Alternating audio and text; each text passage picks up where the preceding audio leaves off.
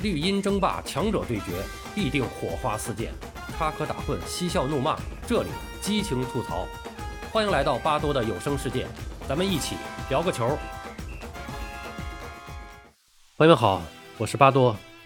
吴磊终于进球了。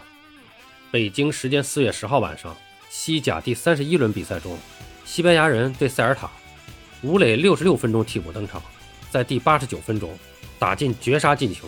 这也是吴磊在本赛季的首粒进球，为球队拿下三分，而这三分也基本上把西班牙人队的积分带到了可以保级的分数线上。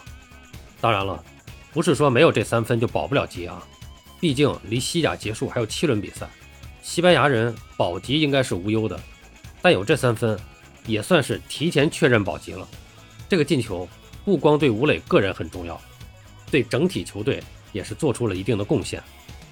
这是吴磊时隔六百六十六天在西甲再次进球，上一次是二零二零年六月十三日对阿拉维斯，而吴磊的上个进球是一百一十七天前的国王杯对克里斯托竞技，上个联赛进球则是四百九十天以前西乙对西红竞技。说实话，他真的是等了太久了，而我们作为中国球迷也是等得太久了。在吴磊进球以后。微博等各大平台上的声音以支持为主，而且基本上是压倒性的。当然了，也有一些人出言讥讽，呃，什么一百多场进十六个球，是前锋还是后卫啊？什么两年进一个球，又要吹两年了啊？等等等等。确实，这一个进球不值得大吹大擂，也解决不了中国足球的任何问题。但无论如何。这是个让吴磊和球迷们都值得高兴的事儿。我们热爱足球，应该更单纯一些，进球了就该高兴。所以这类嘲讽的声音很快被淹没在了如潮的支持声中。毕竟真正关注中国足球的球迷都知道，吴磊的坚持有多么的不易。前一阵的冯巩大战，情况正好是反过来的，骂国足是最大的政治正确，借势蹭情绪的各种表演。则是某些人的功利需求，特别是那些平时没有演出机会、混迹于抖音等平台也没什么流量的一些个曲艺演员，在巩汉林等正主人家把事儿说完、说清楚就不再回应的情况下，那些人一天几条的发编写的段子，真的是才发现哦，原来流量密码在国足这儿啊！某东北女脱口秀演员连续几天发视频嘲讽国足，甚至直接在视频里面预告。后面的段子都已经写好了，就等着国足比赛完了就发。我真的是佩服，一点吃相都没有。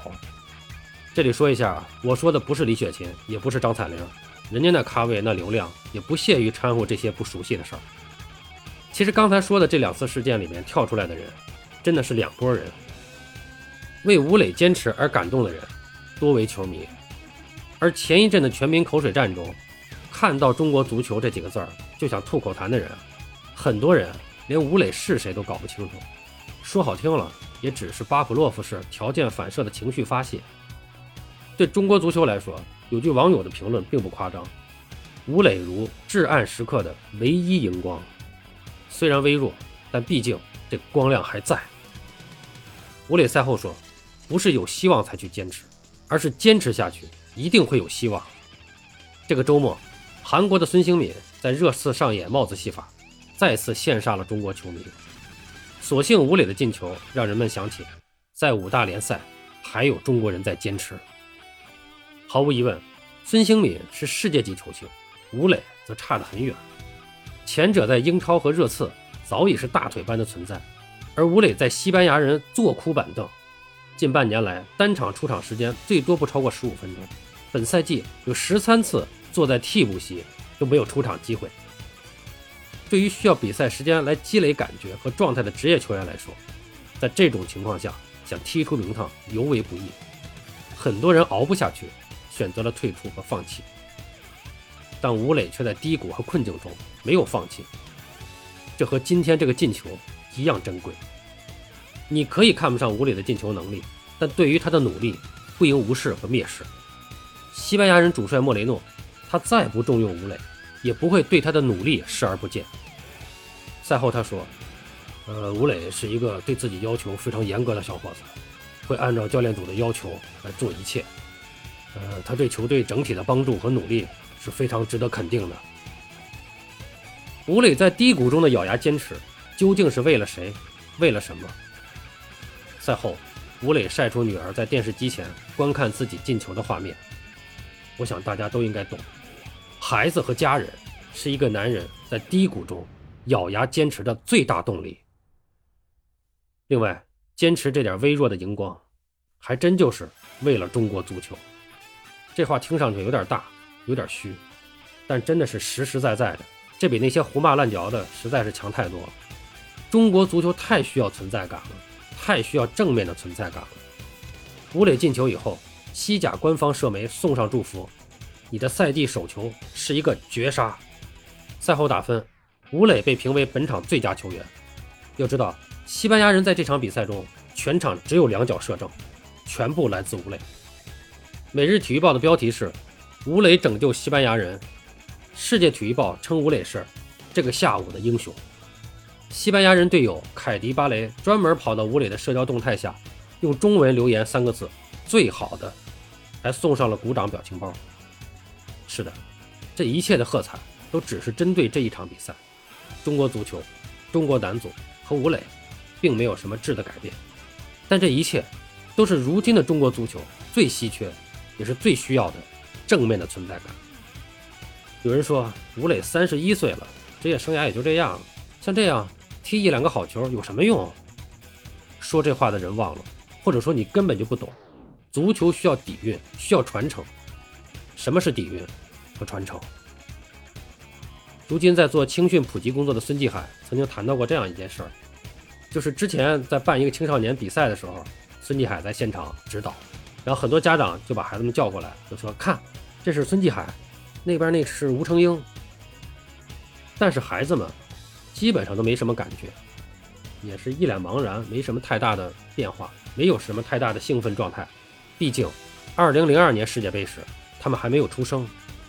后来孙继海和孩子们进行沟通交流，他就问他们说：“你们最喜欢的中国球员是谁？”几乎所有的孩子们的回答都是一致的：“吴磊。”这是什么？这就是传承，这就是希望。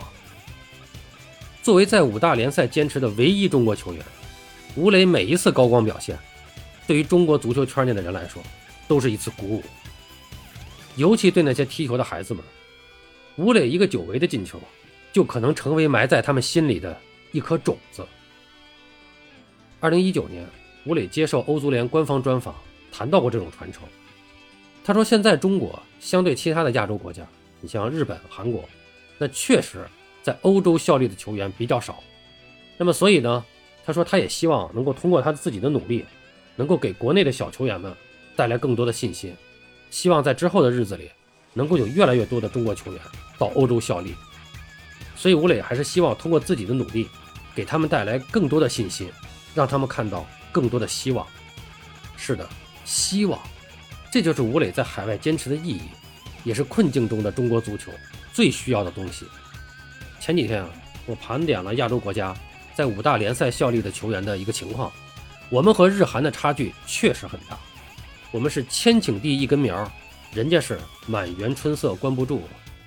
但就是这一根苗，就是我们在欧洲战场的火种。当下除了吴磊在西甲五大联赛中没有别人了，但是在葡超我们还有郭田雨。就在吴磊进球后不久，我们欣喜地看到郭田雨在葡超也首秀了。虽然出场时间不长，但他有了自己在欧洲的第一脚射门。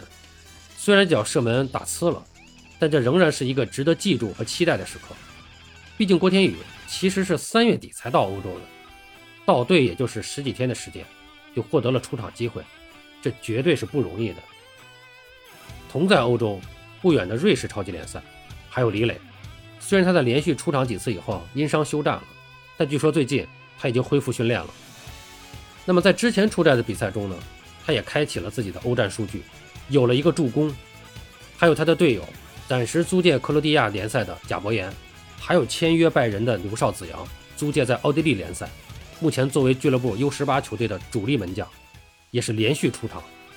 别小看这些非主流联赛或者说低级别联赛，其实其锻炼价值真的可能比中超要强。他们都是中国足球的希望，他们坚守的阵地和摊开的道路，也是未来更多中国足球少年登陆欧洲的基础。加油吧，吴磊们，郭田雨们！好了，今天咱们就聊到这儿，感谢您的收听。